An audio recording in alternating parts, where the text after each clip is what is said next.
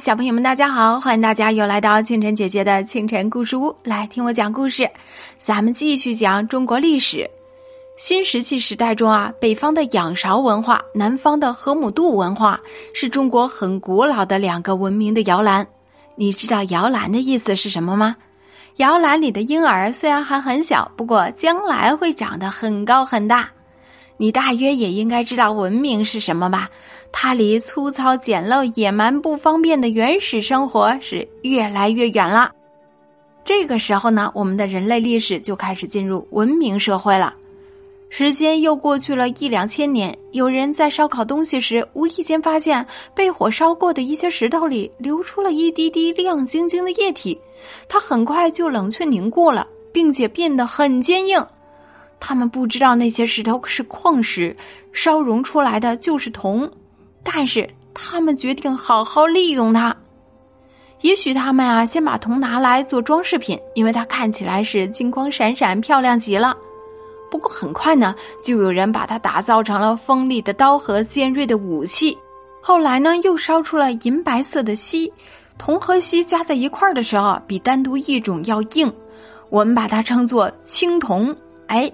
古代很多，你去博物馆里会发现很多都是青铜器。这个时候，青铜器就要出现了。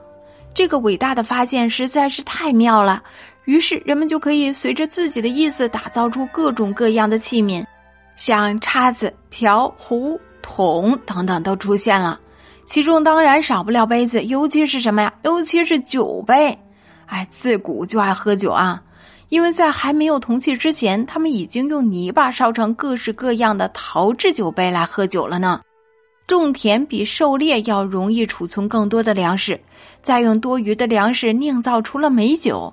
当然，酒在当时一定是个很昂贵的东西，不知道会不会有人喝醉呢？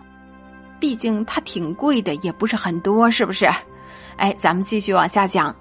随着铜和青铜的出现，新石器时代就落幕了，进入下一个时代了啊！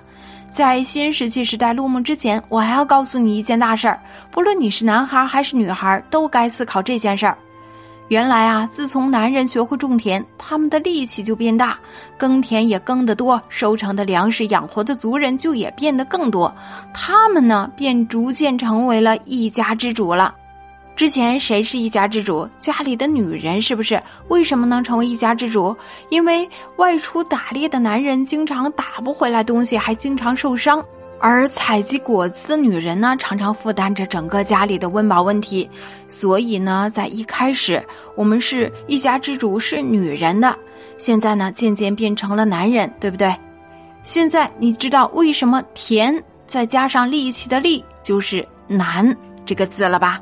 就是这个道理，考古学家发现啊，当时男女合葬的墓穴里啊，男人是可以大模大样的朝天躺着，值钱的陪葬品呢都放在他身边了，而女人则是弓着身子，面朝着男人躺在一旁。